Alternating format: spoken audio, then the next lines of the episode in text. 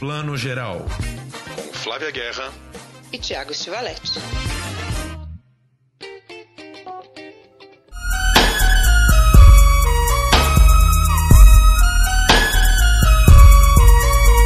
DF Faroeste, atrito de gangues.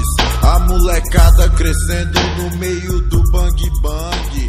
Tá desse tipo aí. Bom dia, boa tarde, boa noite. Você que está ouvindo o seu podcast de cinema e séries de TV e streaming e séries de tudo mais aí. Plano geral, pós-carnaval, pós-folia. E a gente brinca que se o Brasil começa mesmo depois do carnaval, o plano geral já começou faz tempo, mas essa edição tá bem animada. Para começar, a gente vai ter a Baleia, filme aí de Darren Aronofsky, que concorre a três Oscars, incluindo o melhor ator para Brendan Fraser. Depois, a gente tem uma entrevista muito especial, primeira sessão vitrine do ano com Mato Seco em Chamas. E a gente vai ter uma entrevista com os diretores e a gente vai falar muito mais sobre essa grande ficção científica, todo esse estilo maravilhoso que a Adilei Queiroz trouxe desde aí do longa metade, desde os curtas, na verdade. Mas o longa primeiro dele que a gente conheceu foi Branco Sai, Preto Fica e depois uma belíssima carreira. A gente vai falar mais já já. Antes disso, eu chamo aqui Thiago Stivaletti, meu parceiro de todos os carnavais, né, Thiago? Oi, Flavinha. Oi, pessoal. Bom dia, boa tarde, boa noite. Pois é, estamos entrando aí em plena quarta-feira de cinzas. Espero que tenham ido bem de carnaval, pulado o carnaval ou descansado, né, como preferirem e como preferiram. E é, começando, né, como sempre no Brasil, como você falou, o ano começando agora, a partir dessa quarta-feira de cinzas, e rumo ao Oscar de alguma maneira, né? Oscar 12 de março, tá chegando aí, tá pertinho, né? Já vai ser daqui a pouquinho mais de duas semanas. E é, mais, e tá começando também a sessão vitrine, que é essa sessão que a gente adora, a gente fez, como vocês devem lembrar, ano passado, várias entrevistas aí com os diretores dos filmes. E a sessão vitrine não podia abrir com o filme mais forte, né? Adirley Queiroz e Joana Pimenta. O Adirley é um diretor que eu acho que quem gosta, um mínimo que seja de cinema brasileiro, se não viu Branco Sai Preto Fica, se não viu A Cidade é Uma Só, se não viu Era Uma Vez Brasília, agora é o momento de descobrir, né? Porque o Adirley é um cara de Ceilândia, né? Que é periferia do Distrito Federal, né? Um cara, eu comparo ele um pouco com o Ali Muritiba, né? O Ali Muritiba é um cara que foi bombeiro antes de virar cineasta, e o Adirley era jogador de futebol antes de virar cineasta. É um cara que nunca teve uma pretensão na juventude de eu vou ser, eu, eu vou fazer cinema, eu vou ser artista, e de repente ele se interessou pela coisa e ele fala da realidade dele, só que ele mergulha de cabeça nos gêneros, ele faz ficção científica, e esse filme é uma mistura muito maluca e muito maravilhosa de documentário, as três protagonistas são personagens reais, né? São ex-detentas do presídio da Colmeia, que é um presídio feminino muito grande, muito muito famoso e muito importante é, da região lá da, da, de Brasília, né? Da, da, do Distrito Federal. E essas três são personagens reais, mas que vão viver uma história muito maluca, porque elas fazem parte aí de uma gangue chamada as Gasolineiras das, das Quebradas. Elas roubam óleo e as refinarias de petróleo para refinar, para produzir gasolina e o poder econômico delas enquanto gangue vem aí da produção de gasolina. Ou seja, toda uma mistura maravilhosa aí de ficção e, e documentário, de, de verdade e mentira, que, que é muito arrebatador, né? É, não, é incrível, né? E a gente vai até falar disso no papo, que vocês vão ouvir já já.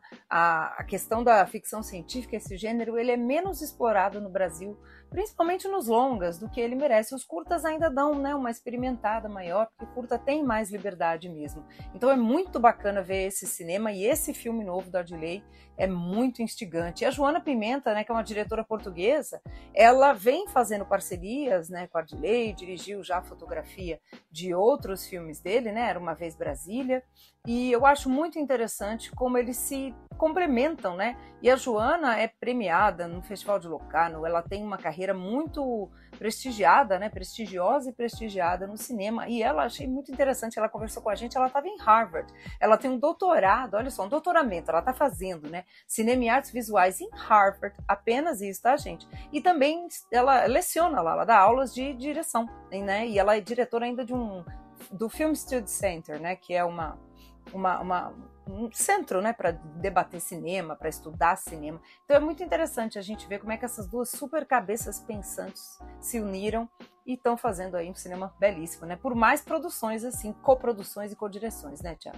Pois é, um diretor da Ceilândia, né, Distrito Federal, uma diretora de Portugal, se conheceram pelos festivais da vida, né, em algum festival internacional que o Adirley levou um dos filmes anteriores. Eles se conheceram, ela fez fotografia de um filme anterior dele e montaram essa belíssima parceria. Né? Ela já foi promovida de fotógrafa a co-diretora desse último filme dele. Filme que saiu premiadíssimo de Brasília, né? Seis prêmios, incluindo aí uh, melhor atriz aí para as protagonistas, melhor atriz é, coadjuvante para Andrea, que no filme ela é a líder aí do Partido das Pessoas Presas, né? Ela é uma mulher preta ex-presidiária lutando aí para por melhores condições para as ex-detentas.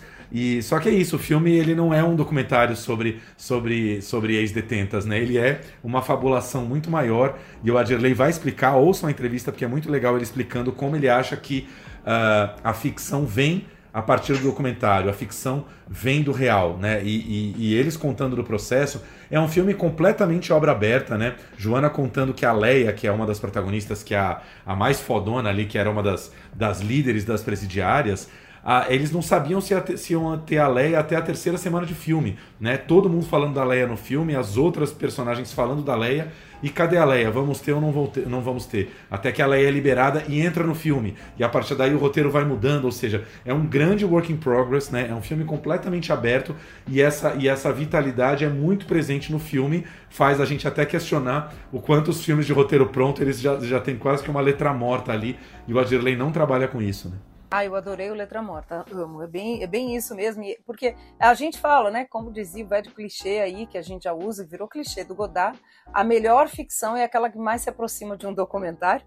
E o documentário, o melhor documentário é aquele mais se aproxima de ficção. Na verdade é isso, é o que traz essa verdade, né? A verdade da cena em si, né? A verdade do que você está filmando, não é a grande verdade. Então isso é muito interessante. Eles estão abertos ao que né, vai estar tá se revelando e não é documentário. Eu que sou do documentário sou fascinada por quem consegue misturar gêneros, porque é difícil fazer documentário, como você disse, né? Tipo, porque você tem que ficar aberto ao que o mundo está te dando, né? o universo manda. Ao mesmo tempo, você tem que contar uma história. E fazer documentário um gênero híbrido, ainda mais com ficção científica, cara, tem que estar tá mesmo muito aberto e eu acho que os dois fazem isso com uma segurança que pouco pouco tem, né? Tem pouca gente que tá assim aberta a essas flutuações aí da vida, né? Não, com certeza. Assim, ouçam a entrevista, porque assim, a Dirley é um cara fundamental no nosso cinema hoje, que realmente ele faz uma, um cinema que os festivais internacionais já reconhecem, né? Por onde ele passa, esse filme passou por mais de 30 festivais, assim. É, é, é, todo mundo nota uma, uma, uma, originalidade na linguagem dele que, que poucos têm, né? É isso aí, uma liberdade, uma invenção. Que bacana. Eu quero um dia ver a Dilei também colocando esse universo do futebol que ele conheceu bem nas ficções científicas. Filmar futebol é outra grande barreira do cinema, é difícil reproduzir né, a emoção que é o futebol na ficção. Então ele que também mistura. É. Aliás, lembrei de outra coisa interessante para anotar na entrevista no discurso do Adirley. Ele e Joana, obviamente, são pessoas de esquerda, né? Não tem nem como, né? Retratando a periferia do jeito que eles retratam, mas o Adirley é um cara muito eu não chamaria de neutro, mas ele é muito ponderado ao falar de esquerda e direita, e ele vê os radicalismos da, da esquerda também. O filme mostra o avanço das igrejas, né? O quanto a igreja é importante na vida dessas personagens. Tem bolsonarismo no filme, tem essa um pouco essa milícia de esquerda que são as gasolineiras das quebradas, enfim. Ele mostra esse caldeirão do Brasil, mas sem grandes julgamentos, né? Não tem um discurso de esquerda falando isso aqui é o certo, o outro é errado, né? O bolsonarismo está ali muito presente desde sempre, imagina ainda em Brasília, né, onde ele é muito forte, a gente viu aí com as, as, a, o vandalismo do 8 de, de, de, janeiro, mas ele consegue mostrar isso, né? Isso, ele dá conta de um grande caldeirão sem ficar fazendo muito discurso e muito julgamento em cima, né? É isso aí, ele conta a história, né? Um contador de história, e a história vai se revelando a si mesma, né? Com com o olhar do Ardilei, que é muito interessante. É um documentário, quando a gente diz que tem documentário, é um documentário de observação. Né? Esse documentário de observação que vem dessa escola de observar, não fazer pergunta, não, né, não direcionar, apenas observar. Como eles dizem, deixa a história contar a si mesma. Mas o filme não é documentário também. Então, vocês vão entender. Ouçam a entrevista, assistam ao filme, porque é sempre muito instigante. É isso aí, Mato Seco em Chamas, na sessão Vitrine, esse projeto maravilhoso da Vitrine Filmes, que é, é uma sessão, né, um projeto com os filmes a preços populares, são preços abaixo do que os cinemas normalmente praticam, né? Em geral, uma ou duas sessões por dia. Eu sei que tem a sessão clássica ali das 18 horas para pegar o pessoal saindo do trabalho, e em muitas capitais do Brasil. Já é um dos grandes filmes brasileiros do ano, né, Flavinha? Sem dúvida. É isso aí. Nas listas, com certeza, ele vai constar aí no fim do ano. Aguardem. Tava lembrando aqui da época que eu me envolvi numa fita louca aí com a minha irmã, a Chitara. Ela, tipo, conseguiu um mapa aí de um bagulho de uns dutos de petróleo que passavam por baixo da terra.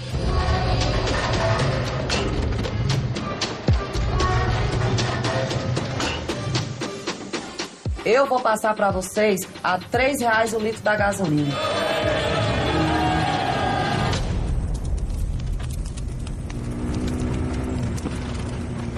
Boa noite, Sol Nascente. Aqui quem fala é André Vieira, representante do PPP. Partido do Povo Preso. É o partido que luta por vocês. Vamos lá, meninas, bandeira! Para, motoqueiro! Vamos fechar o Sol Nascente. O Sol Nascente é nosso. Vamos falar então agora um pouco de cinema gringo, também estreando nesta quinta-feira, dia 23, A Baleia de Darren Aronofsky, um diretor que todo mundo que é cinéfilo acompanha há muito tempo, né? Surgiu com um filme super cult hoje em dia chamado Pi, né? Também é muito lembrado pelo Hacking para um Sonho, aquele filme dos dependentes de drogas, né? Um filme que deu uma indicação ao Oscar para Ellen Burstyn, mas também lembrado por muitos outros, né? Leão de Ouro em Veneza para o Lutador, que é um filme, né, que trouxe de volta aí o Mickey Rourke e, claro, Cisne Negro, né, com Natalie Portman, que rendeu o Oscar de melhor atriz para Natalie Portman, que é um filme dele também bastante amado. Chegando agora com A Baleia, assim como ele trouxe de volta o Mickey Rourke, agora trazendo Brandon Fraser, né? Quem ainda lembra de Brandon Fraser, um grande astro aí de George o Rei da Floresta, de A Múmia, de tantos filmes mais comerciais, né? Gente, você lembrou o nome. A edição passada foi, foi a piada da edição eu ficar lembrando o nome em inglês, né? E eu tava aqui hoje pensando como é que é mesmo George of the Jungle. Era só dar um Google, né, gente? Mas eu, pra mim é George of the Jungle, que eu acho que é tão musical. E é isso, Rei da Floresta. Obrigada por trazer o George. Mas você sabe que é muito interessante a gente ver a, as transformações de um ator, né? Esse filme, apesar da, de ter o Aronofsky e de ter todo, né, o glamour, né, todo, todo, tudo que o Aronofsky traz quando a gente pensa no filme dele, que nunca é light, né? Esse é um cara barroco, né? Vamos falar de barroco? É esse aí. Mas esse filme é do, é do Brendan Fraser. Não dá, não dá. O filme é dele, né? Então, assim, quem gostou, como eu, agora vai ter fight aqui, ó. Falamos de lutador, ó. Momento fighting gosta por causa do Brandon. Eu não acho que é necessariamente a direção, nesse caso, que, que pega a gente, né? Pois é, quando a Flavinha fala fight é porque assim, raramente a gente discorda muito sobre um filme. Flavinha gostou do filme, eu, eu, eu não gostei, eu gostei muito, muito Eu não gostei. Vamos falar um pouquinho do que trata o filme, né, para quem não sabe. Brandon Fraser vive um professor de literatura com obesidade mórbida. Ele pesa 272 quilos. Já vamos esclarecer, Brandon Fraser não está desse tamanho, tá, gente? Ele usa próteses, né? Brandon Fraser hoje é um cara de 50 e poucos anos, é, não tá mais no auge da forma, né? Não tá mais assim, né? Galanzão como George o Rei da Floresta, mas não tem nenhuma obesidade mórbida. Ele usa prótese no filme para viver esse professor que vive preso a uma cadeira de rodas ou preso ao, à poltrona, ao sofá da casa dele, né? Um cara que tem quase que nenhuma mobilidade e ele, enfim, ele, a gente vai entender aos poucos de onde vem essa obesidade mórbida, né, ligada a uma perda afetiva muito grande que ele teve na vida. E em torno dele a gente tem alguns personagens rodando, né? Uma filha de um casamento que ele teve lá atrás, né? Uma filha com quem ele nunca conviveu, de quem ele se afastou muito rapidamente. Hoje a menina tem 20 e poucos anos. Tem a enfermeira, vivida, como é o nome dela, gente? Sempre esqueço o nome dela. Hong Hong Hong Hong. Hong Shao, né? Mas o meu chinês, gente, é pior do que a minha memória. Exato. E ela também está indicada ao Oscar de coadjuvante, né? Ela é a grande indicada asiática fora do Tudo em Todo Lugar ao mesmo tempo, né? A gente tem três indicados aí do Tudo em Todo Lugar ao mesmo tempo, mas temos a Sushal também indicada aí como coadjuvante pelo A Baleia. E uh, que mais? Alguns outros personagens, incluindo um menino que faz parte de uma igreja que não é exatamente Mormon, não vou lembrar o nome da igreja agora, mas é tipo, tipo uma igreja adventista do sétimo dia que aparece um dia lá na casa do, do professor de literatura querendo convertê-lo. E enfim, são alguns personagens que vão girar um pouco aí em torno do professor de literatura. E o filme é uma adaptação de uma peça de teatro e eu acho que a natureza dele fica muito clara porque é um filme todo passado dentro da casa do personagem do Brandon Fraser, né? Os outros personagens vêm e vão, mas sempre dentro dessa casa e, enfim, tentando mexer um pouco com a vida desse professor que está é, um pouco nas últimas, assim, tanto em termos de saúde quanto em termos emocionais, né? Ele está bastante deprimido, assim, ele não vê muitos grandes motivos para continuar vivendo. Né? É, é isso mesmo. Eu, o que eu curto demais no filme, além desse processo de transformação do Brandon Fraser, que levava obviamente horas, tem também é, efeito especial, né? Não é só maquiagem, né? Tem uma tem uma transformação ali também do digital, acho que é, é, é um combo, né, para deixá-lo ali, né, com esse homem com obesidade mórbida, são as relações, né, é isso que você falou, o que o move, né, o que não o move nesse caso, que causa essa imobilidade, né, essa, essa questão emocional.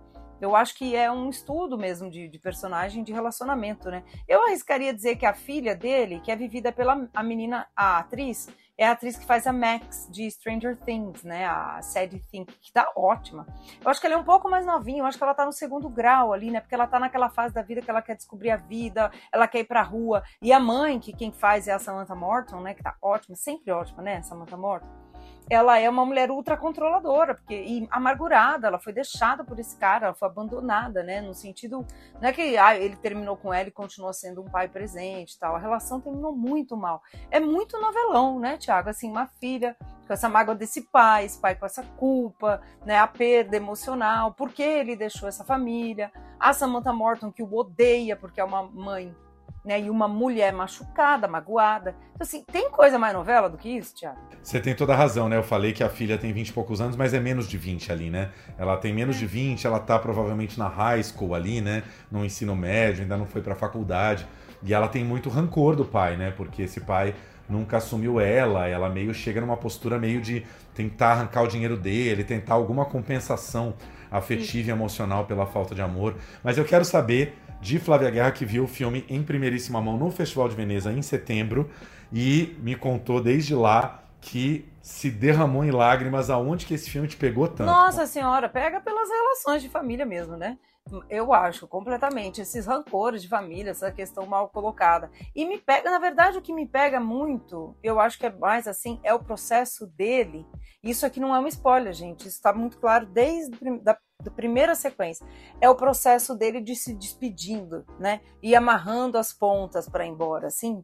E como ele é resoluto disso, assim, né? E eu, acho de uma liberdade. E isso eu gosto no roteiro do Aronofsky. Ele não faz um personagem que a gente está tentando salvar e ele, no fundo, oh, não vamos contar aqui como termina, né?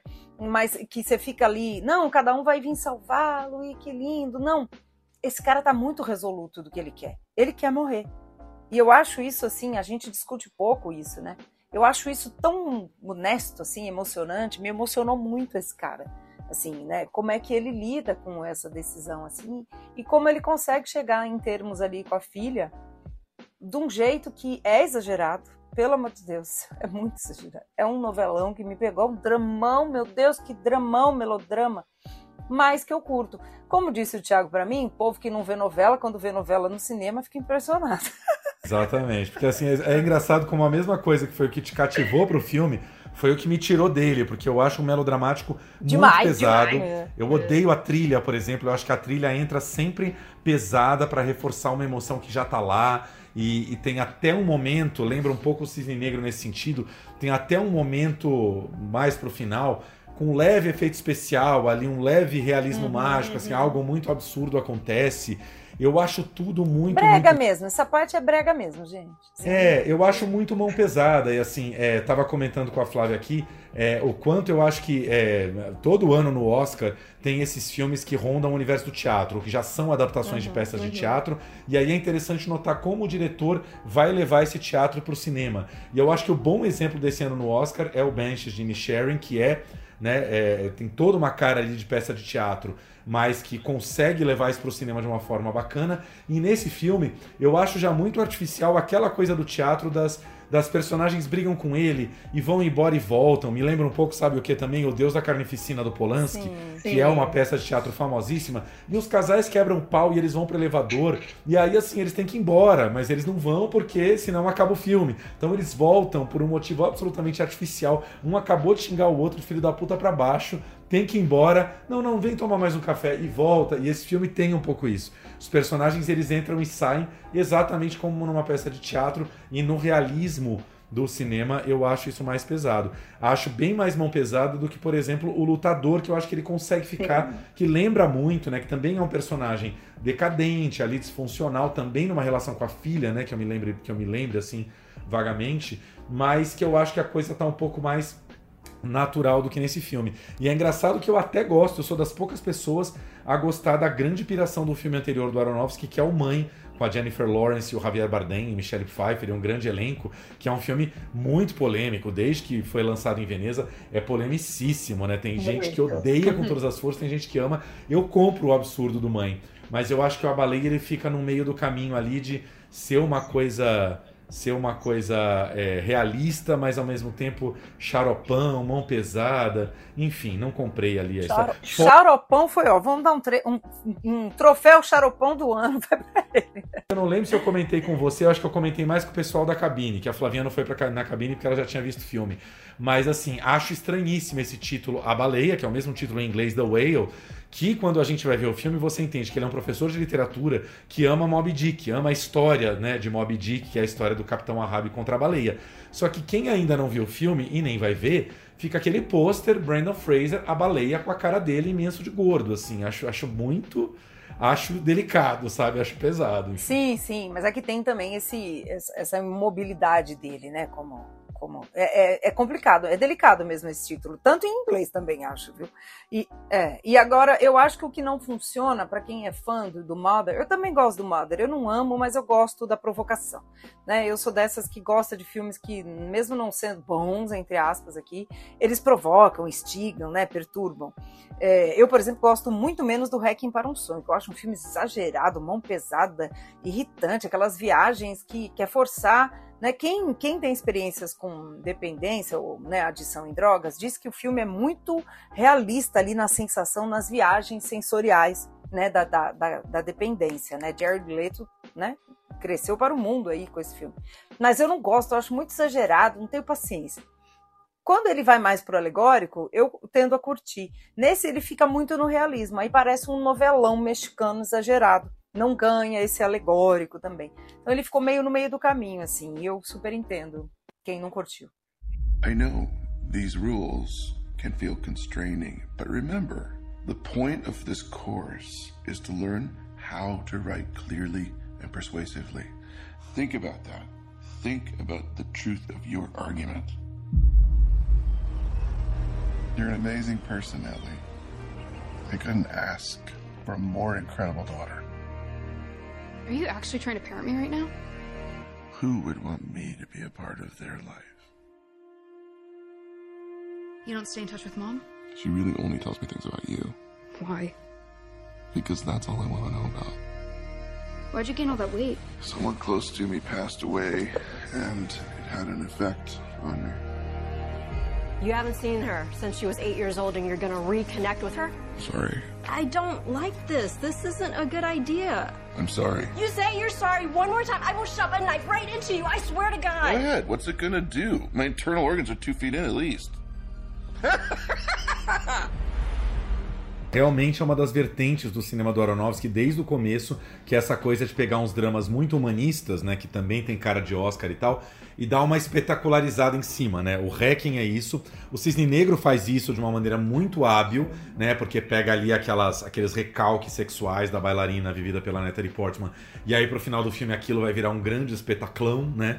E de novo nesse filme ele faz, mas de uma maneira um pouco mais light no final, enfim.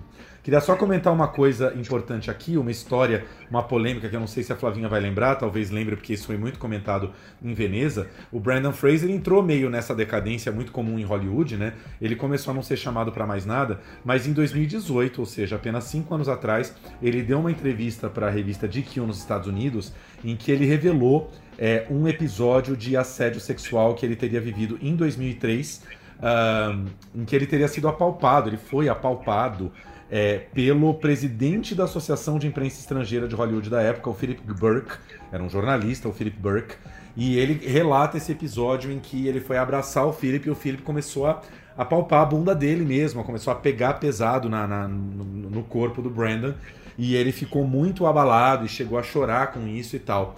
E é um episódio que ele recordou apenas anos depois. E aí, curiosamente, esse ano o Brandon já foi indicado pelo A Baleia no Globo de Ouro, mas naturalmente o Brandon nem apareceu na cerimônia porque a relação dele com a, com a Associação de Imprensa Estrangeira é desgastada nesse nível. Né? Não, o Philip não é mais o presidente da, da Associação de Imprensa Estrangeira, mas as relações são muito tensas. Acredito que ele vá aparecer no Oscar, né, Flavia? Ah, eu acho que no Oscar sim, ele merece. Essa categoria dos atores eu acho que é uma das melhores desse ano, né? E o, e o Brandon, ele, ele. Uma vez eu o entrevistei por alguma junket, eu não lembro se foi o G.I. Joe, preciso até lembrar, mas ele, ele me pareceu um cara muito sensível, sabe? Um cara bacana mesmo, assim, não, não, não a estrela afetada. Então eu imagino que isso deve ter sido pesado para ele, porque é difícil, é difícil, é difícil para as mulheres falarem de violência, para os homens também, porque tem muito também machismo e preconceito em volta disso, né?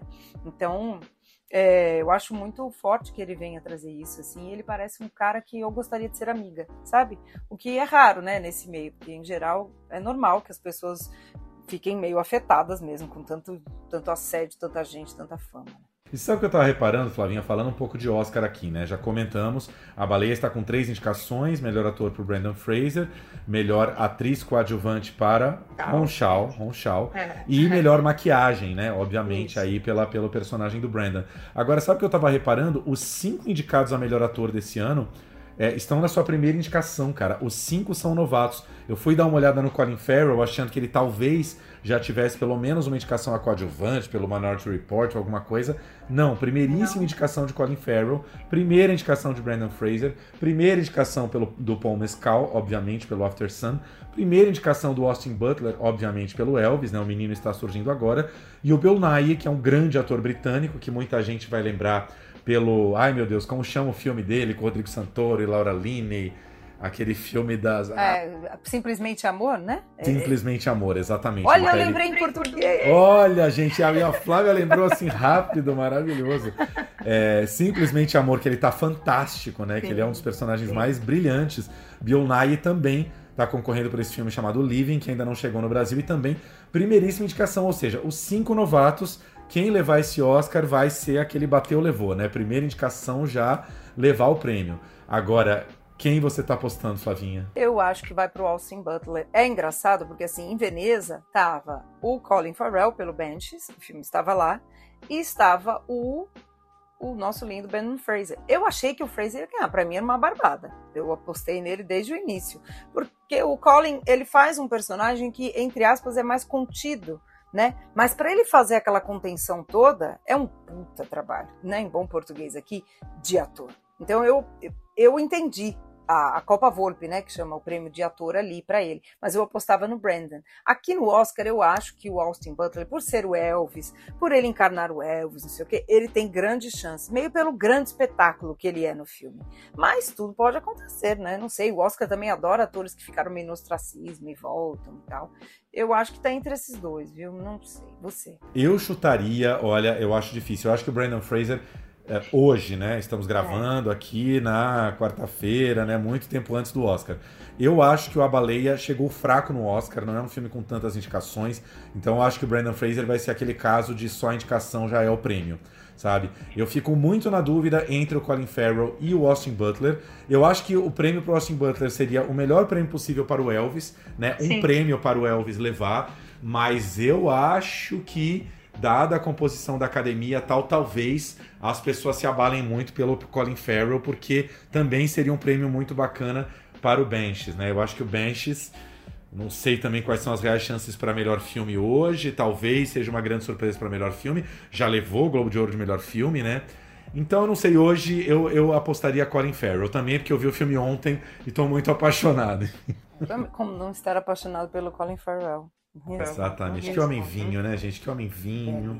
Então é isso, fica a nossa dica aí. A Baleia também chegando nesta quinta-feira, dia 23, nos cinemas. Why do you suddenly need to see her so bad? Why now? Liz. I'm worried that she's forgotten what an amazing person she is. I need to know that she's gonna have a decent life. where she cares about people. And it's just gonna be okay.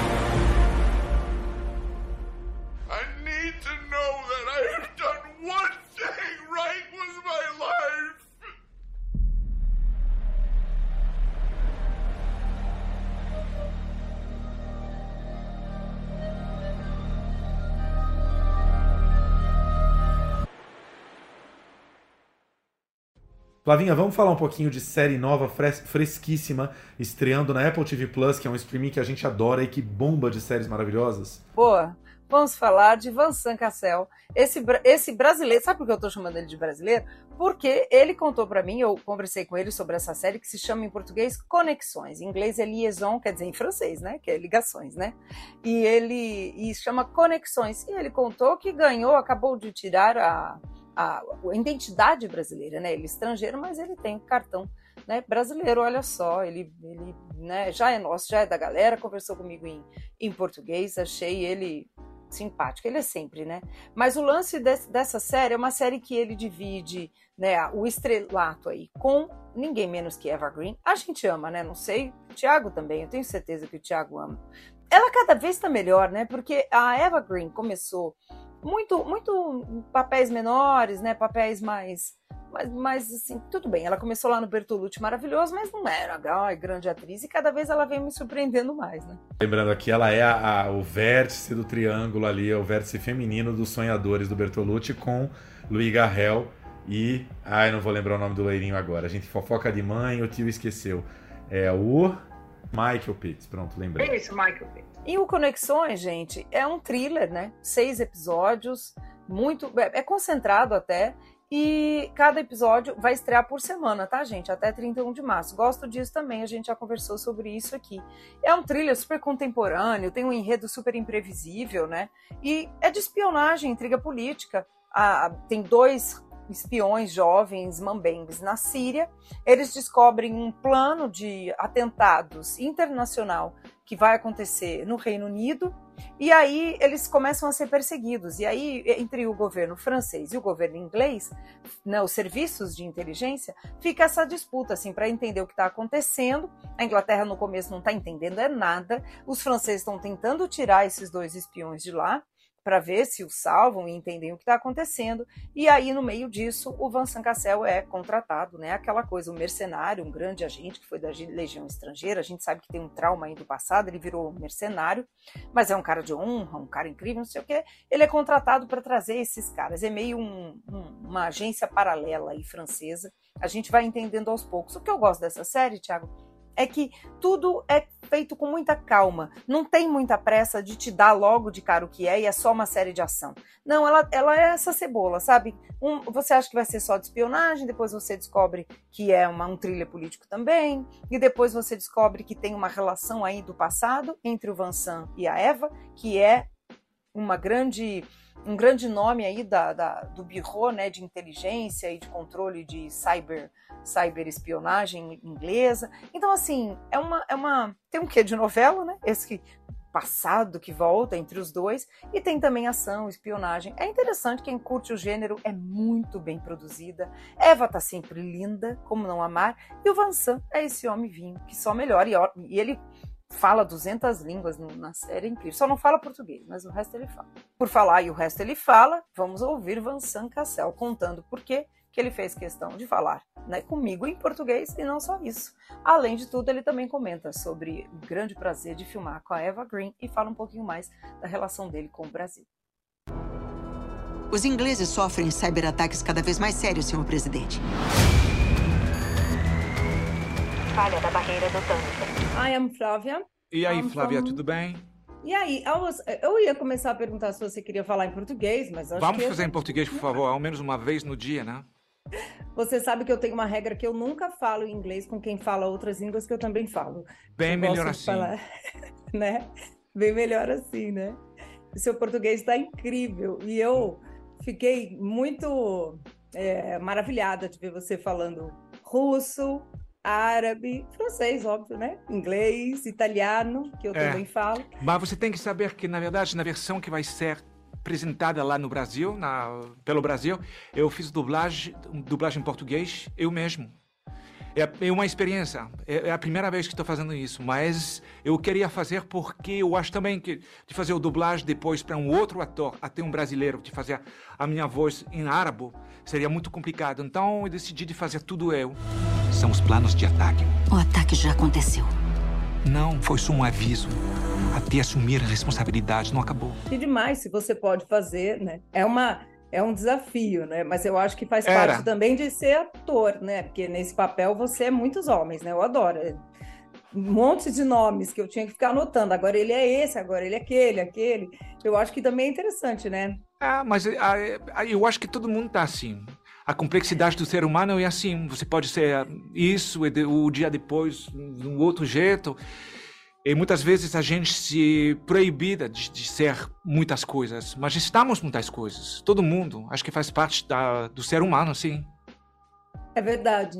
Mas nesse sentido, essa série, que eu ainda não acabei de ver, estou bem ali na metade, eu acho ela muito interessante para você como ator, né? Porque ela é uma série de ação, né? Que em geral não é meu gênero preferido, mas ela tem um drama ali intrincado, tem, né, romance, tem tem de tudo um pouco, e para você também, né? Que você é um ator que mistura gêneros, né? Eu adoro ver isso, aliás, no, seu trabalho. Totalmente. E também, vamos. Porque eu reparei que muitas vezes tem mulheres que gostam muito da- da- dessa série. Porque os papéis femininos são muito fortes. Ela, aquela do. Todos os papéis, na verdade, femininos são muito fortes nessa série. É uma coisa rara, né? É, cada vez a gente tem tido mais, né? Séries com ação, espionagem e papéis femininos interessantes. Acho que para você é legal também, né? Interagir com, com Concordo mulheres. com né? assim. Com- Eu, como uma atriz tipo a, a Eva Green, com certeza. E, na verdade, foi uma das coisas mais importantes para para aceitar de fazer essa série. Quando eu ouvi o nome dela, para mim era um, um sinal verde total. É, ela sempre me surpreende. Acho que vocês dois juntos são muito bons, assim. Rola, rola uma química, rola um encaixe muito bacana. Eu concordo, eu concordo. Eu concordo. Isso- Eu preciso de você. Eu conheço esses caras melhor do que você. Vão acabar com a gente. Sobre o Brasil, como é que tá a sua relação com o Brasil? Devia trazer, né, uma segunda temporada para o Brasil, porque não vai para o mundo inteiro. Seria muito bom. Vou falar com o roteirista. Fala, fala. Mas o, a minha relação com o Brasil é ficar do mesmo jeito que sempre foi. Eu tô lá sempre. Você tá onde? Desculpa. Em São Paulo. São Paulo. Eu não sou muito paulista. Eu vou lá algumas vezes, mas eu estou muito mais do Rio e da Bahia. Mas eh, eu tenho minha casa lá, eu volto sempre. Todas as vezes que eu tenho uma, uma oportunidade, eu vou, vou lá até para uma semana, algumas vezes, sabe? É, eu adoro. Eu acho, e o Brasil te adora também, de verdade. Eu sei que você tem até cidadania brasileira, então já é brasileiro. Peguei, eu tenho minha RNE.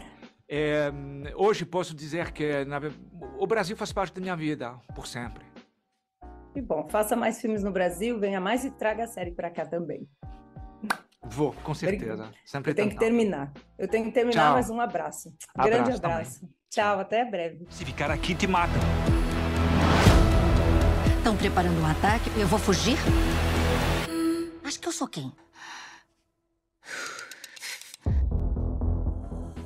Tá aí o Vincent Cassel falando. Vincent Cassel também, que é praticamente meu brother, Flavinha, de tanto que eu via ele quando eu morei no Rio, né? Morei cinco anos no Rio de Janeiro. Basta você ir andar ali no calçadão do Arpoador no final de tarde, que você vê ele, né? Hoje, não sei como é que ele tá. Ele deve passar meio ano aqui, meio ano lá. Ele tem a vida que eu adoraria ter. Ele deve passar o verão brasileiro aqui, e aí quando vai o verão europeu, lá para junho, julho, agosto, ele vai para Paris, né? Curtir o verão parisiense, assim, né?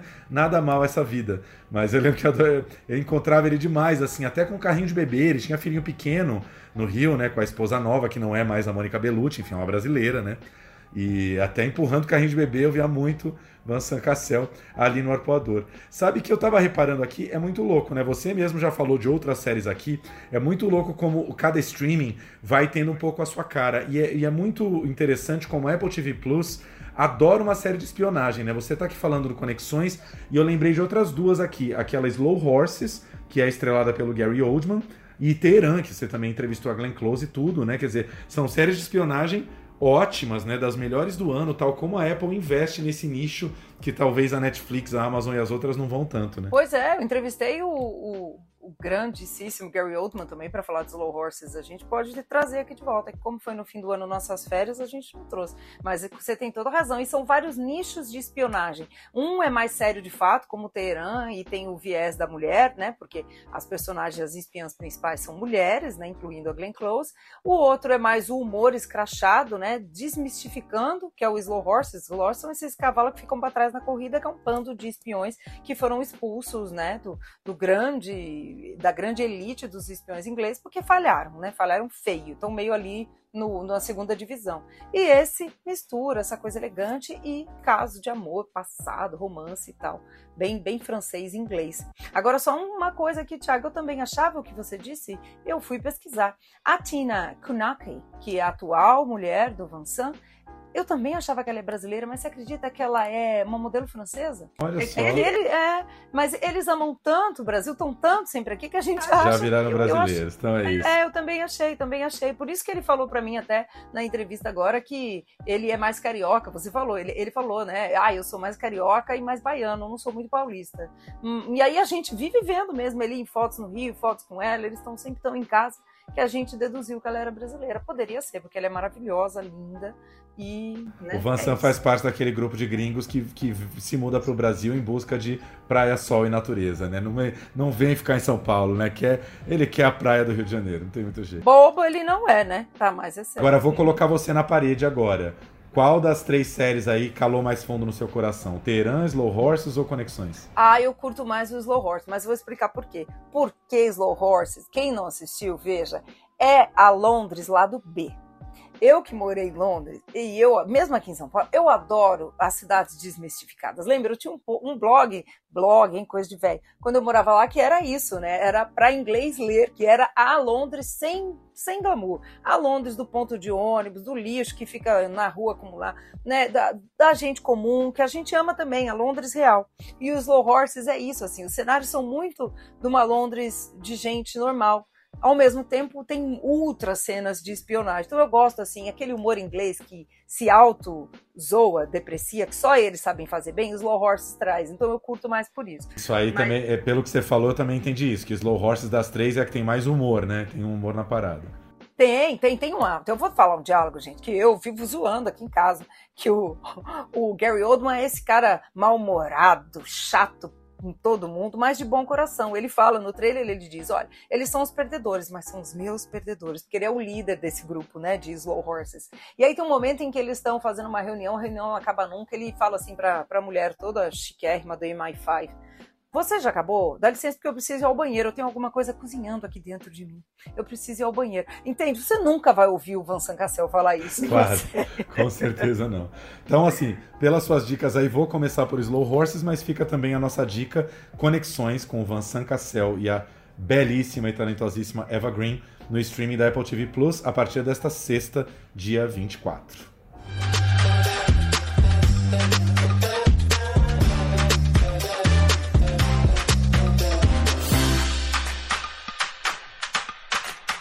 E a gente começa agora a nossa sessão Vitrine 2023, um projeto que a gente adora tem o maior carinho aqui no nosso podcast Plano Geral.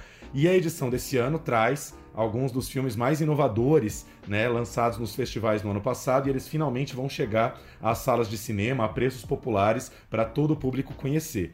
E a sessão vitrine não podia abrir com um filme mais forte, um filme que foi um dos mais aclamados do ano passado. Ele estreou no Festival de Berlim 2022, chegou aí no final do ano no Brasil, Festival do Rio, sete prêmios no Festival de Brasília, Mato Seco em Chamas, de Adirley Queiroz e Joana Pimenta.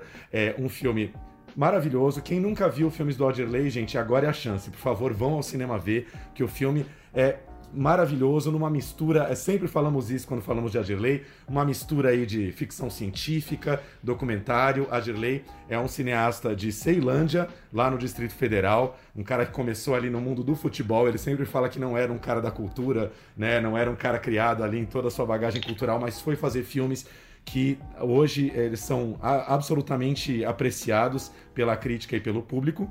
E a Joana Pimenta, que eles se conheceram em algum festival, vão contar isso pra gente. Joana foi fotógrafa do Era Uma Vez Brasília e agora assina a direção junto com a Dirley. Queridos, muito bem-vindos ao Plano Geral. Já falem pra gente, para variar o nosso podcast muito internacional. Eu e Flavinha em São Paulo, a Dirley está em Ceilândia e Joana acaba de falar pra gente que está em Harvard, não é isso? Sim, estou nos Estados Unidos. Esse mundo online permite essas coisas pra gente, né? O bom da gente ter mantido o mundo online.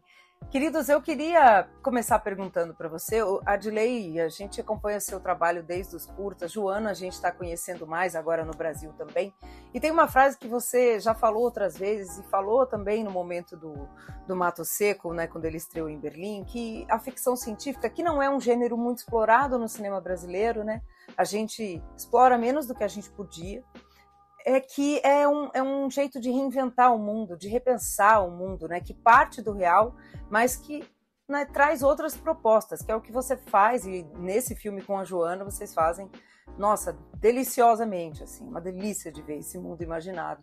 Então eu queria que vocês falassem um pouco disso, assim, como surgiu a ideia de reinventar um mundo a partir das mulheres, né, desse filme, que são tão fortes, tão interessantes também. É, eu acho assim, você falou, né? Eu acho que tem essa ideia da ficção científica, assim, para mim, talvez para Joana também, que a gente está trabalhando junto há muito tempo, né? Oito anos tá trabalhando junto assim, né? Então, assim, é, eu acho que a ficção científica permite esse lugar, eu acho, de, da gente é, reinventar a memória também, sabe? Reinventar a nossa memória, reinventar é, aquilo que é muito mais também para dizer assim, a gente também queria ser outra coisa, a gente poderia ter sido outras coisas assim. A gente, quanto cidade, quanto sociedade, quanto território, enfim, quanto geração, queria ter sido outra coisa também, né?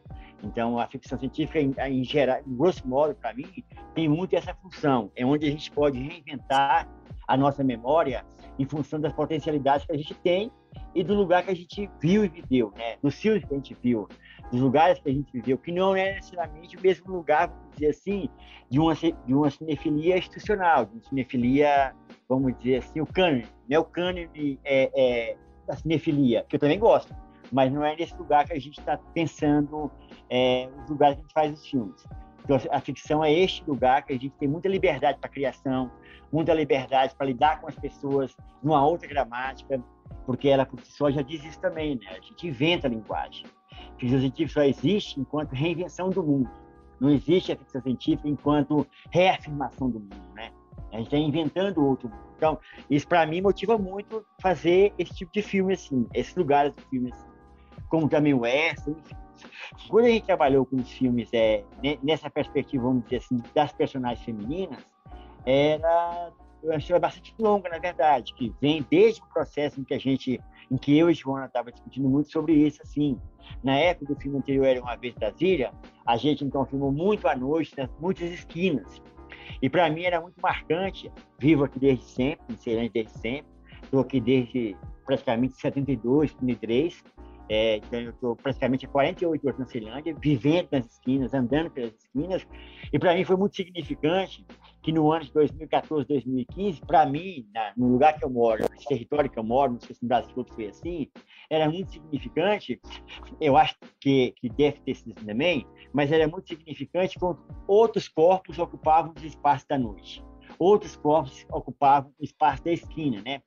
Pensando também que a esquina é esse território, vamos dizer assim, onde tudo acontece na periferia. Né? A periferia acontece na, na periferia acontece nas esquinas, assim. A gente fala muito de uma ideia ancestral, que é muito bonita, mas se você pensar numa ancestralidade periférica, é a periferia. É ali que a gente, porque a gente não tem essa, em geral, as, as pessoas, não todo mundo, mas em geral a gente conhece nem o pai da gente, a mãe da gente diferente. Muito menos o avó. A gente já ouviu falar sobre a avó as pessoas morreram muito jovens, né? As pessoas de periferia morrem muito jovens por todas as questões sociais que existem. Então a gente constitui a, um, um certo lugar de ancestral, de memória, com retalhos, retalhos de várias memórias, retalhos de várias pessoas que conversam ao mesmo tempo, de várias é, experiências de família. Então, é, é, nesse ano, para mim especificamente, 2014 principalmente, mudou muito esse lugar de perceber que outro, outras pessoas ocupavam espaço da periferia. Então, elas, muitas mulheres ocupavam esse espaço das esquinas para estar tá vivendo, comercializando, trabalhando, se divertindo. Eram outros corpos, muito mais, vamos dizer assim, é, de enfrentamento, muitos corpos de, no sentido que eu falo de enfrentamento, porque obviamente no sentido da, de uma representação erótica muito diferente da, da anterior, vamos dizer assim, né? É uma outra geração que se coloca com um corpo de uma maneira muito diferente, muito, para mim era absolutamente incrível, assim. É, é, é já está à frente, já está à frente de uma disputa. O corpo é a disputa, o corpo é o território. Então, quando a gente começa a fazer os filmes, é pensando nessas personagens que ocupariam esse espaço. Joana pode falar mais também, porque assim toda a construção do filme, desde o ponto zero do filme, é uma construção minha de Joana. Em momento nenhum teve eu mais à frente, lá mais à frente, a gente elaborou o filme é, de uma maneira absolutamente juntas, assim, né? Então, de maneira autônoma e sem nenhuma condescendência. Não existia nenhuma concessão no filme. Nunca houve concessão entre eu e Joana sobre se o filme é mais isso, menos aquilo. Cada um se coloca, se coloca nas suas questões é, e nas suas contradições, e o filme se estabelece nas suas, nas suas questões e nas suas contradições. Então, as mulheres, na minha leitura, elas chegaram neste lugar enquanto, vamos dizer assim, a referência. E meus filmes eram muito, os filmes que eu fiz é, de autoria sozinho, era muito no universo masculino. Todos, na verdade, no universo masculino, que eu acho absolutamente incrível também. Né? É, acho, quero muito fazer isso também. São meus amigos de uma geração que eu faço filme desses caras. Né? É onde eu conheço, quem eu me lido com eles. Não há problema nenhum. Assim, o filme não quer dizer bem assim, o filme não está ali para atender uma demanda política, estética é muito mais uma necessidade nossa de tentar entender como que essa, esse território de Ceilândia, é, na minha leitura específica, de Joana específica, do mundo imenso, se reconfigura enquanto autoria, entendeu? Eu olhando para o mundo, Joana olhando para o mundo, aquele mundo para a gente se reconfigurou, que, são mundo, que é um mundo entre tantos mundos possíveis. Mas aquele mundo se reconfigura para mim, tem a emergência desses corpos femininos estarem ocupando espaço periférico, as esquinas. E a visão daqui é espetacular, velho. Que quebrada é essas aí atrás? Pra ali, ó, é Santo Antônio. Pra lá, Samambaia. Pra ali, Águas Lindas. Faroeste, atrito de gangues. A molecada crescendo no meio do bang bang. Tá desse aí, rolando muita guerra. Com unhas e dentes defendem suas... Um, é, eu e o Adriel, a gente, a gente se encontra muito muito através dessa, dessa relação com a, com a ficção científica. Um, os dois filmes que eu tinha feito antes da gente colaborar, Não Era Uma Vez Brasília, também um, são, de certa forma, filmes de ficção científica, muito mais uh, cinema-ensaio, mas as nossas primeiras conversas eram muito à volta dessa questão entre a ficção científica e as cidades onde nós vivíamos, conversávamos muito de crónicas marcianas, de, de uma série de, de questões relacionadas com, com a ficção científica. Um, eu acho que a ficção científica, enquanto género, é também é um dos géneros que o Mato Seco em Chamas acaba por trabalhar. Não é o único, na verdade. Mas essa relação com o género para nós se tornou muito importante, porque uh, vocês falaram no, no início de do, do nosso filme estar inserido numa sessão, da que é só vitrine, tem ingressos a preços mais baixos, mas isso é só uma, uma, uma peça de um caminho longo, né? Nós, nós fazemos filmes numa cidade onde o cinema mais próximo fica a uma hora de distância, onde não existe uma cultura cinematográfica, porque não existe porque ela, porque mesmo que as pessoas quisessem uh, ter acesso a ela, é muito complicado uh, aceder. Um, então é um caminho longo de, de construção dessa, dessa, dessa, linguagem que pode ser partilhada, que passa pela inserção de planos de cinema nas escolas públicas, dados por pessoas ligadas ao cinema uh, e tudo isso, mas que neste momento nós estamos a fazer filmes num lugar onde muito poucas pessoas fazem filmes, onde a sala de cinema é muito distante e onde o universo e a linguagem cinematográfica que a gente partilha todos são os filmes que nós vemos na televisão, que são filmes de ficção científica, que são filmes de faroeste, que são filmes, são filmes de género.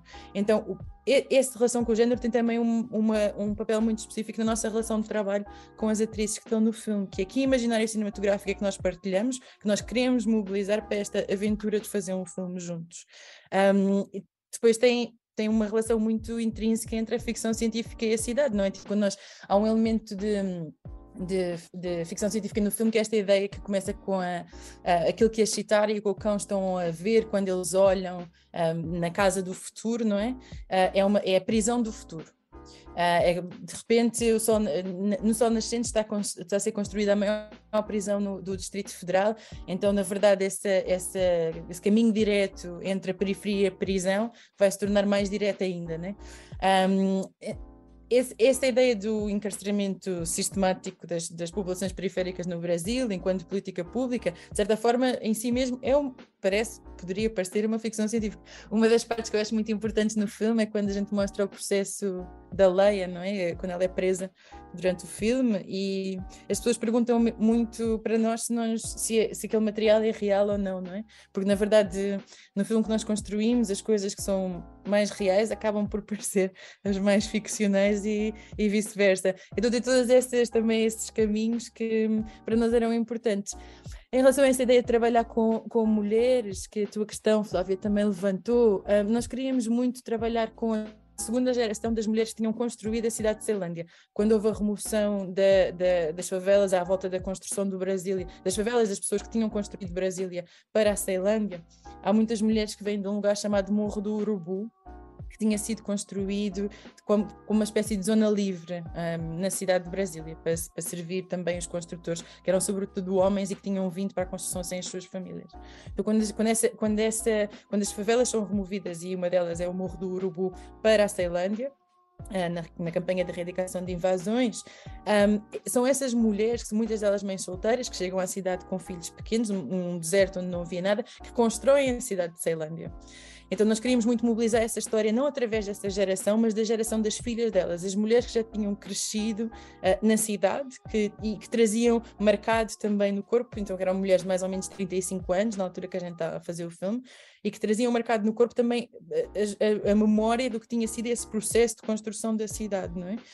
Um, que, muitas delas uh, pessoas tinham passado pela prisão, que tinham tido um lugar de liderança também em relação à ocupação das ruas, em relação à ocupação do espaço, e nós pensávamos muito nelas como essa espécie quase de cowboys do futuro que contam a sua história nas esquinas, né? Um pouco aquilo que o Adler está a falar, um, uma espécie de, de mulheres cowboys mais velhas que estão a lembrar lembrar-se de um dia em que em que o seu corpo era o lugar de liderança no espaço da cidade, que não é esta geração de mulheres mais novas que está hoje nas ruas, que é um corpo mais, que é um corpo completamente diferente, é um ritmo de, de andar, de falar, de agir muito diferente, mas que era essa, essa geração, uma segunda geração de mães solteiras que tinha construído um, a cidade. É, pegando um pouco o gancho da Joana, vamos explicar um pouquinho mais o filme para quem ainda não viu, né? O filme conta um pouco a história da Leia e da Joana Dark, ou Chitara, que são irmãs, e tem ainda a Andrea, que é outra terceira personagem muito importante, que vai liderar aí o PPP, o Partido das Pessoas Presas, né?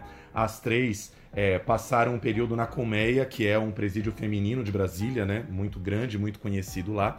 E aí, quando a gente fala que o cinema da Joana e do Adirley tem essa mistura aí entre verdade e ficção, é porque as três cumpriram pena na, na, na, na, colmeia, mas o filme também vai entrar em toda uma ficção porque elas são líderes de uma gangue feminina e elas roubam é, óleo né, de um gasoduto tal para refinar e fazer combustível e é daí que vem é, o poder delas também, né, o poder econômico de elas poderem é, distribuir gasolina para as pessoas. Então eu queria saber um pouquinho de vocês dois, é, como vocês conheceram as três como chegaram nelas, porque eu imagino que vocês devem ter conhecido várias mulheres.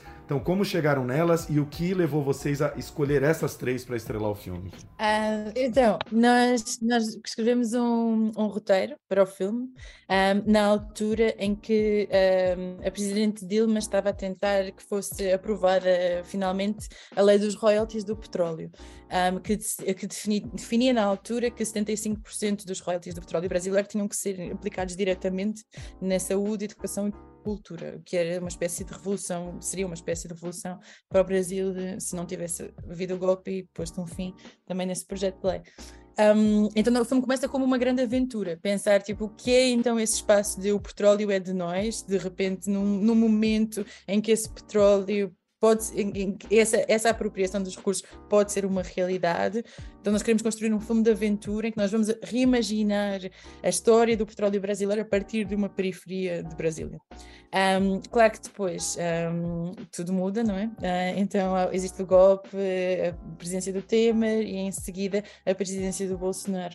Quando nós começamos a fazer o filme, de certa forma, essa aventura já é um anacronismo, ela não é nunca mais uma possibilidade. Uh, e, nós, e nós temos que também reagir a esse espaço do que é, que é a urgência política de fazer esse filme hoje, e esse filme altera-se muito, não é?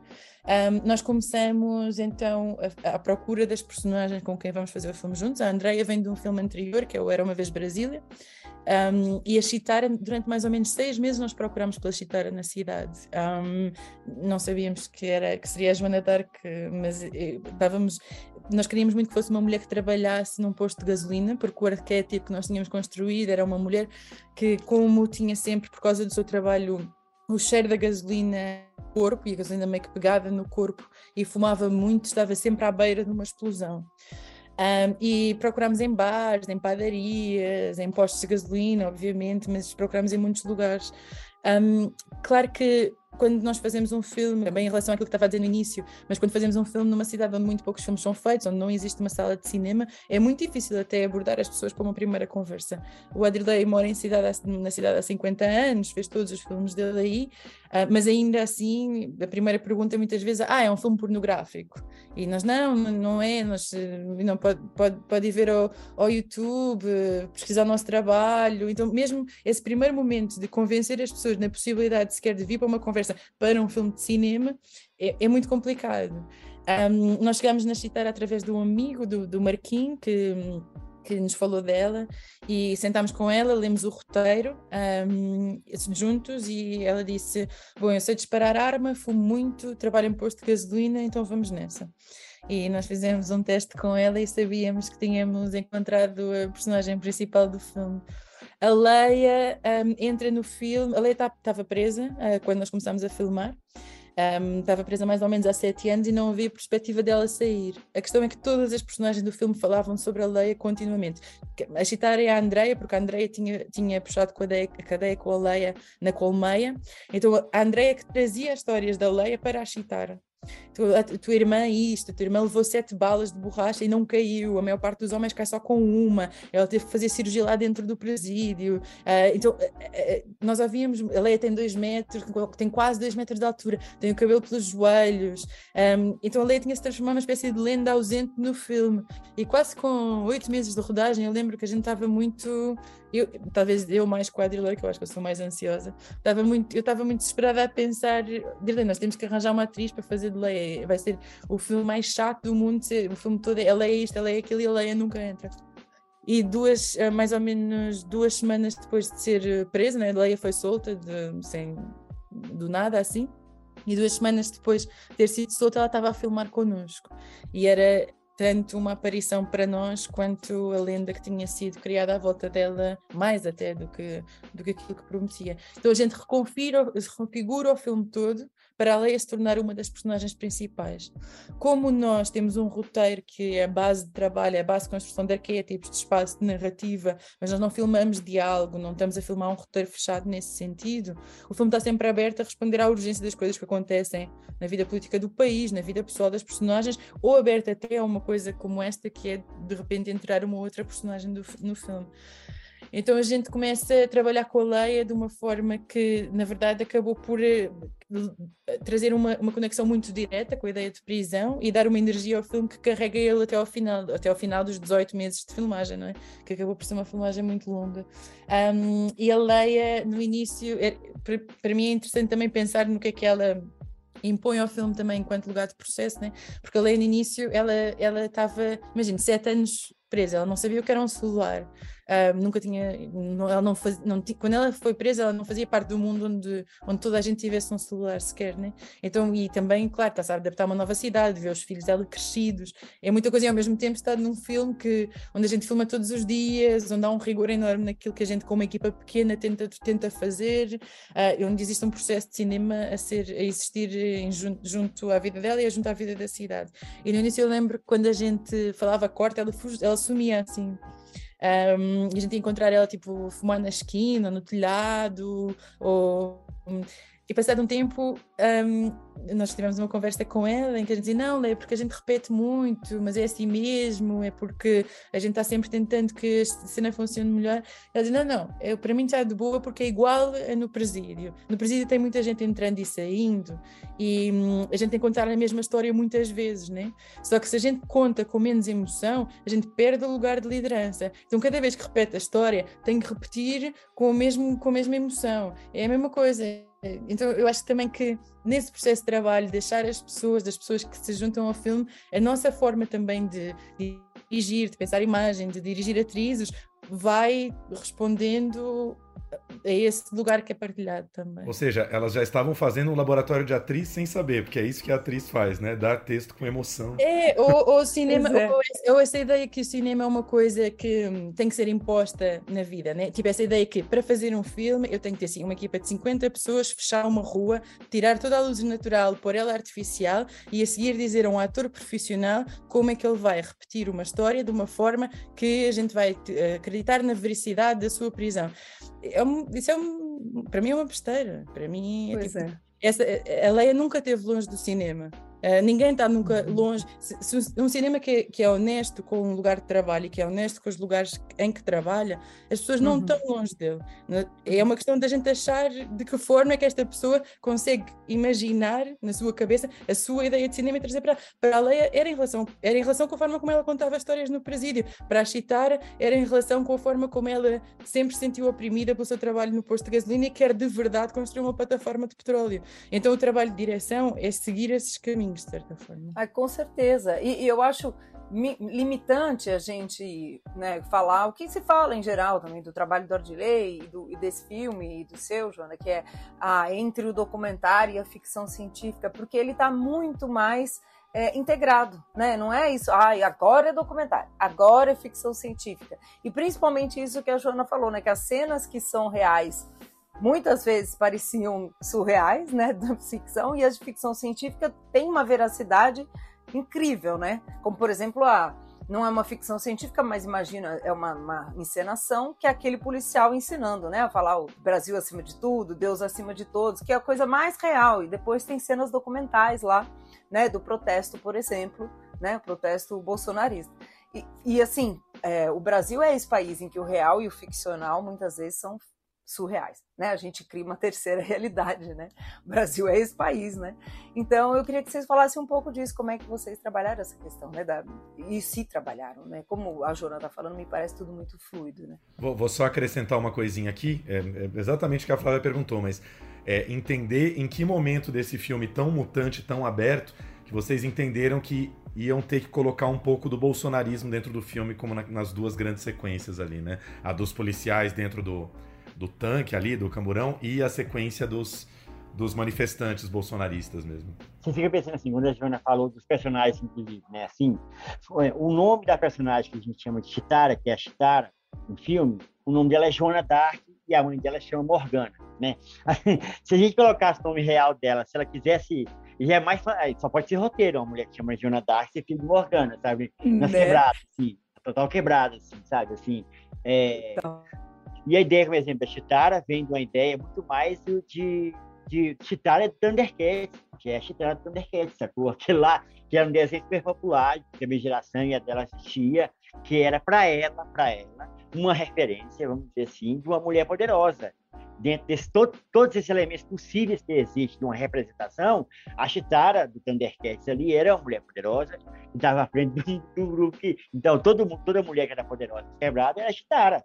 A é isso aí. Rodava, a mulher que rodava capoeira, que ficava futebol, era, era a Chitara.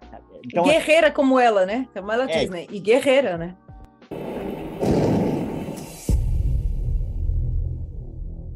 Brasil, Brasil acima, acima, de, de tudo. tudo. Deus, Deus acima, acima, de, de todos. todos.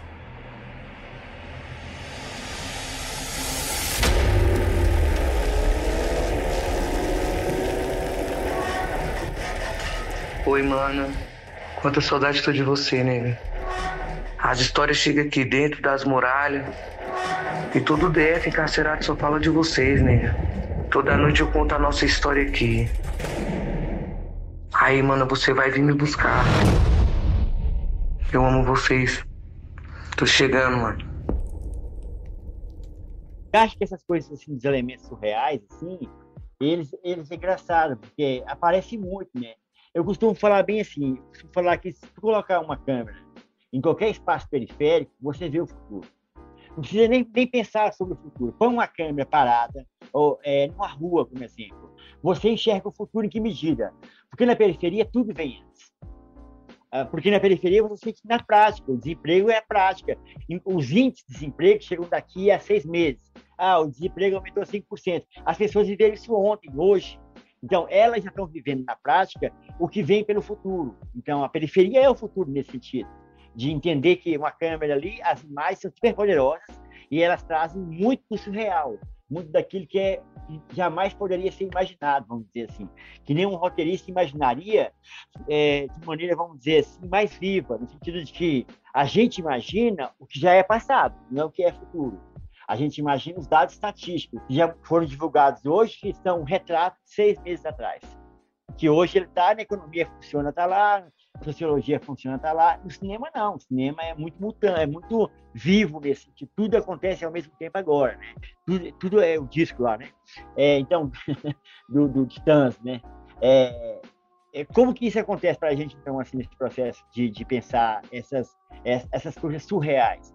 Essas coisas também, eu acho só acontece a partir do momento que a gente está vivo com o filme. É, é, a gente fala bem assim, eu, eu gosto de fazer muito uma coisa que eu chamo de etnografia da ficção, né? Então, eu, eu proponho personagens ficcionais, arquétipos ficcionais, mas a gente filma como documental. A gente faz o pacto. O pacto é, ó, a gente vai, isso é, a gente só começa a filmar quando a gente acredita que é verdade. Se eu faço uma nave espacial, eu só posso acreditar que esse filme vai acontecer quando essa nave voar essa nave tem que voar de alguma maneira. A gente tem que fazer essa nave voar, chutando ela, carregando nas costas, carregando em cima do caminhão, jogando pela ladeira, mas ela tem que voar.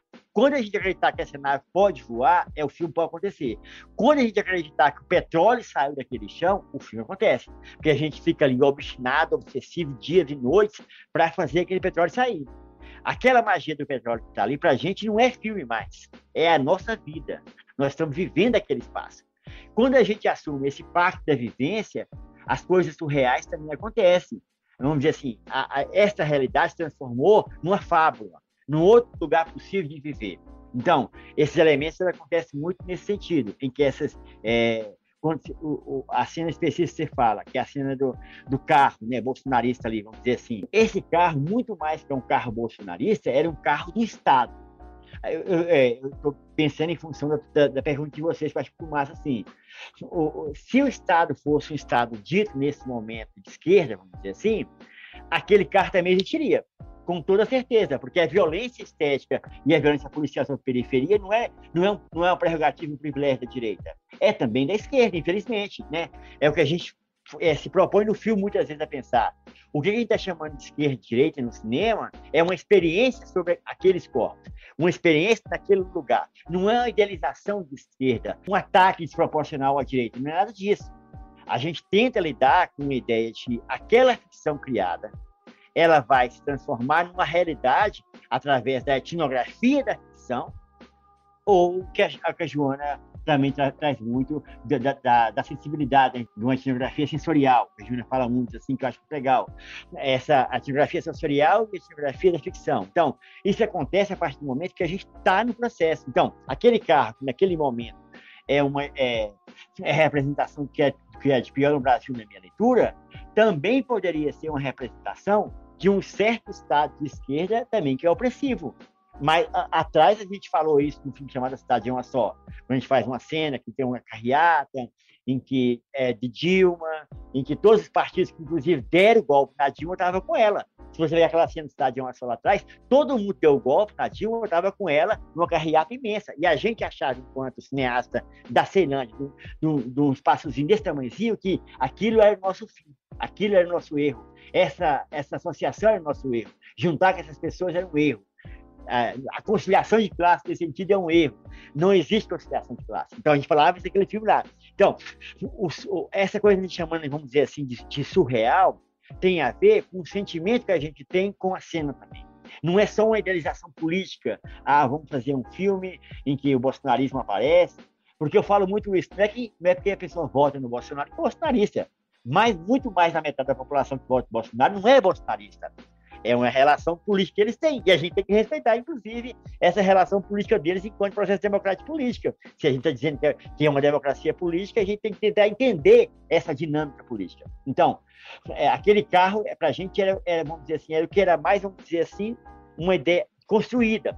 Pois bem, quando esse carro é construído, a, o próprio, a própria lida com ele muda a história toda, cara. A gente tá num carro velho, que a gente está vivendo nele durante um mês, toda noite, eu, Joana, e do Som, entrava num carro, nos personagens, um carro velho, um gurgel velho, que representa uma economia brasileira, um símbolo brasileiro de industrialização naquele carro e que está vazando gás ali toda hora. A gente, no final da noite, está todo dormindo em pé não sabe por quê, porque está intoxicado pelos fumadores. Então, toda aquela, aquela, aquela tensão da filmagem entra no processo. Aqueles três personagens que estão ali, um deles, inclusive, é o Rafael Vilas Boas.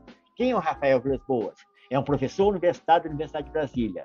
É uma das lideranças intelectuais de esquerda do Brasil é um, um grande representante do, do, da, da, comunicação do MST, é o diretor da, da, da Faculdade de Comunicação da Universidade de Brasília. Esse cara, não é porque ele é isso que está no nosso filme, porque ele é um aliado desde que a gente começou a fazer filme. Ele conversa conosco desde que a gente está lá em 2004 do filme, uma tentativa de pensar cinema em outro lugar. Então, quero dizer que nada, esses elementos todos constituem um lugar que o surreal aparece muito forte. Eles trazem ela. A gente, conversa muito sempre, chega um momento que o Rafael sente a vontade de fazer aquilo. É, aquilo é quase um ato teatral, porque ele vem do teatro clássico, um teatro de um teatro, vamos dizer assim, de Boal. Ele, é, é, é, é aquilo é um teatro de Augusto Boal, porque ele é de uma o outro cara que é o Franklin, que é o motorista, é o nosso cenotécnico. É o cara que faz toda a serralheria do filme, que está em todos os filmes. E ele gosta tanto daquele negócio, ele faz com tanta. E, e, quando ele faz aquilo lá, ele acredita que ele existe. Ele acredita tanto que ele existe que ele não sai da cena. Ele quer estar na cena, inclusive, com um ator. Ele, ele quer participar, porque ele, ele acredita que aquele carro vai andar e, e ele faz o carro andar. Uma, uma geringonça anda pela cidade parecendo um, um tanque do, governo. Então, tu, todos esses elementos que vão se construindo, eu acho, criam um imaginário de uma ressignificação que é política. Quando a gente faz as cenas, como exemplo lá que você citou também, a cena da manifestação, acho que Juna podia falar melhor sobre isso, porque na verdade é uma cena muito autoral de Joana. Tem um elemento que é muito particular para aquela cena existir, que é muito autoral, autoral dela. O que eu falo autoral dela é que a sensibilidade dela enquanto diretora, enquanto fotógrafa, de captar aquela cena, que eu acho uma cena épica. Eu, quando eu digo isso, eu digo até, vamos dizer, de dentro de fora. Que eu lembro quando essa cena foi feita, é, a gente chegou lá, eu, Joana e o Francisco Maia do Som, elas são três pessoas, e a gente foi mesmo que acompanhar, foi acompanhar um registro. Vamos fazer esse registro? A gente estava lá perto, estava filmando outra coisa naquele dia, quando a, a, a, o, anuncia que a vitória do Bolsonaro é, acontece, Brasília em peso desce Congresso, e a gente, vamos registrar esse material como, como registro, é, registro até do real, vamos dizer assim. Quando a gente chega lá, imagina, eu barbudo, de sandália, de bermuda, porque a gente só filma, a gente tá nesse mundo só filma assim, tá vivendo assim. Quando eu chego, a primeira coisa que acontece é uma tensão. Ah, ó, tá aí um petista, tá o Lula, ó, ó, o lulista, né? Já chegou dando pinta de esquerdista, é, é, com certeza, é, essa é, barba. Imagina, imagina, a gente filmando isso, três pessoas lá e as pessoas pra cima da gente. Eu lembro que eu falei bem assim, não, cara, a gente aqui, eu, eu, eu, eu falei pros caras, velho, eu estou fazendo meu corre, eu sou um produtor que faço meu corre pra, para uma televisão alemã, tá? As, as pessoas dentro do Brasil são, assim, sabe? Tá, inventamos uma história para que ele pudesse existir. A minha função, na verdade, ali, foi negociar com as pessoas que nós vamos filmar, enquanto o Joana estava mais o Chico começando a fazer a filmagem. Então, tudo é negociado aquela cena, não tem nada que é negociado. A gente negociou com as pessoas, como foi da igreja a gente negocia, a câmera está três palmos deles, a gente não está em cima de um drone filmando eles. Nós somos pessoas reais, correndo o risco do real, inclusive de ser achincalhado, apedrejado, enfim, é, como aconteceu durante vários momentos do, quando esse extrema política, quando essa, essa extrema direita é, é, faz isso, mas isso poderia ser também de qualquer grupo é, movido por uma paixão política, não só deles. Quer dizer assim, eu quero dizer que o julgamento nosso, e eu tenho minha, minha posição política sobre isso, Eu me considero uma pessoa sempre nesse lugar, vamos dizer assim, dessa discussão política à esquerda, mas não quer dizer que eu não respeito esse lugar de disputa política. Eu sempre respeitei esse lugar de disputa política, é, pensando na política democrática, assim. O cinema é outra coisa. O cinema não é uma instituição política, é um cinema. Mas eu também sou um corpo político fora do cinema. E entendo perfeitamente como que funciona isso. Quer dizer que... Mas aquilo aconteceu por quê? Aí me pergunta, como que aquela cena acontece? Que para mim é uma cena épica por quê? É um plano sequência em que a gente vê tudo que a gente falou de quatro anos. O, o corpo deles se materializa na linguagem, que isso é muito doido, porque é o corpo materializado enquanto linguagem, não é mais o corpo só, é o núcleo que se materializa. Então, os símbolos das arminhas, o pai com o filho, um pai branco parece muito com um filho branco, os homens brancos que estão na rua, tudo vai mudando assim, né? Tudo vai se configurando. Parece que é encenado. Se a gente falasse assim, aquilo é encenado, poderia ser. É um plano sequência que a gente faz em que parece vários arquétipos do que é o povo brasileiro e a política brasileira, mas é surreal. Por que é surreal? De novo, eu acho, porque a gente está no mundo do cinema, vivendo aquele mundo todo dia, e não é que eles são necessariamente, é, a gente não encara, pelo menos eu não encaro necessariamente como um adversário da pessoa. Eu encaro como uma montagem do filme em que tem as minas da Ceilândia que acham petróleo, que é a periferia da Ceilândia que acha petróleo, e o centro, de certa maneira, é um opositor a ele. São dois arquétipos territoriais. É muito diferente de falar aquela pessoa é minha inimiga. Ela pode ser adversária política. Inimiga eu nunca considerei, inclusive. Ninguém é meu inimigo nesse sentido. Adversário político, eles e outros da esquerda também são adversários políticos. Entendeu? Né, é, então, o, que eu quero dizer é que essas cenas todas que acontecem, a história do, do, de um certo surrealismo ou de uma fantasia, é, muito, é onde eu quero chegar. Não é o roteiro que vai dizer isso é essa imersão de um corpo cinematográfico num espaço do real, intermediado por uma ideia de ficção, que é, é, parece uma teoria, mas é muito doido. É uma coisa muito simples. Vamos lá, galera. Você agora, você agora, é, sei lá, você agora veio do futuro. Você lida com essa pessoa durante seis meses quanto o rei do futuro. Essa pessoa vai internalizar que é o rei do futuro. E também a gente lida, que é uma coisa que é muito importante, com, um aspecto que é assim, de uma ideia de, uma, de atores não profissionais. Não estou dizendo que não são atores. Para mim, cinema é o lugar da, da, dos atores. Até o que a gente chama de documentário clássico é, são atores representando ele mesmo e, rep, e representando, intermediado para as pessoas aquilo que elas querem ouvir. Todo documentário é aquilo que o outro quer ouvir não necessariamente aquilo que você quer falar, né? É assim que funciona, é, uma, é essa manipulação do, do, real. Então, quando a gente está falando sobre esse, esse, esse elemento, assim, de, dessa, desse, do, do, não ator, do ator não profissional, vamos dizer assim, que, é, que já traz uma outra carga surreal. Porque você imagina, no nosso filme, a gente cria um ofício para eles, porque a gente é, são pagos, é um trabalho, é um ofício, nós pagamos os atores, é um, é um ofício do cinema. Nós estamos, então, na Ceilândia, um lugar que não tem tradição de cinema, é, fazendo o ofício do cinema. Nosso trabalho é esse. Nós vivemos fazendo isso. Todos recebem para isso. Então, nós estamos fazendo o ofício do cinema. Quando você dá a possibilidade para um ator não profissional de periferia é, trabalhar, porque é um trabalho, ele vai representar aquilo lá, mas vai chegar em casa com as contas naquele período resolvidas.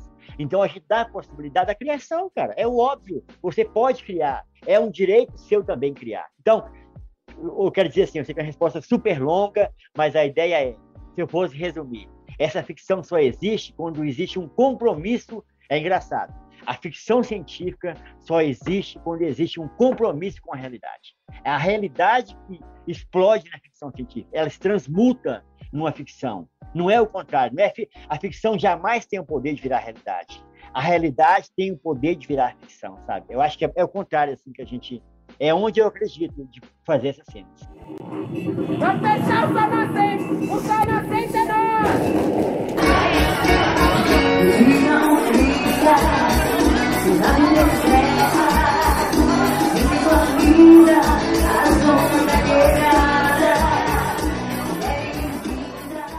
No final da resposta teve uns três ótimos resumos do cinema dele. Ele se auto-resumiu assim, de uma maneira genial. Infelizmente, nosso tempo está acabando, a gente vai ter que encerrar por aqui. Vamos deixar aqui mais uma vez o, o, o chamado, o aviso a propaganda para vocês verem Mato Seco em Chamas no cinema, na sessão vitrine. O filme já rodou 36 festivais no mundo inteiro, já recebeu 27 prêmios. O Le Monde, que é o maior jornal da França, deu uma definição fantástica, falou que o filme tem uma combinação de Mad Max com o cinema do Pedro Costa, que é um grande realizador português. Né, da terra de Joana. E, e é isso, assim, é, a gente tem muito isso no cinema brasileiro, né? Os filmes rodam festivais, são vistos e apreciados no mundo todo, e às vezes são mal vistos e mal apreciados é, no próprio país aqui dentro do Brasil. Então, vão ao cinema ver Mato Seco em Chamas na sessão vitrine. Queridos, muito obrigado aqui pela participação e que tenham um grande lançamento aí para o filme. Obrigado, Thiago. Obrigado, Flávio. Obrigado, Joana. Desculpa pela pergunta alongada, é porque a gente estava falando. É porque eu, é, essas coisas são, eu acho são tão doidas assim, o processo, que a gente começa a refletir sobre ele, ainda mais quando tem uma intermediação massa igual de vocês, assim, é uma auto-reflexão que a gente faz também, porque não é todo dia que a gente pode falar sobre isso. Então, uhum. obrigado também pela possibilidade da gente fazer uma auto-reflexão reflexão no nosso trabalho. Para a gente é uma delícia, né? É um privilégio. É e é muito bom a gente pensar o cinema brasileiro também. Ver e pensar que a cinefilia se alimenta disso, né? Então, para a gente, a gente só encerra porque tem que encerrar e sabe que o tempo de vocês está contado. Mas que a gente estenda essa conversa muito mais aí quando a gente publicar que ela se propague cada vez mais, né, Tiago? Faltou só dar a data direitinho aqui. O filme chega aos cinemas agora, dia 23 de fevereiro, quinta-feira, logo depois do carnaval, logo depois da quarta-feira de cinzas. Ó, tem até aí, né? Depois da quarta-feira de cinzas, Mato Seco em chamas para levantar os cinemas de novo. É isso Obrigado, aí. Gente. Obrigada, gente. Vocês são maravilhosos. Obrigado aí pela gentileza. Muito Você obrigado. também. A gente é fã do seu cinema. Muito obrigado.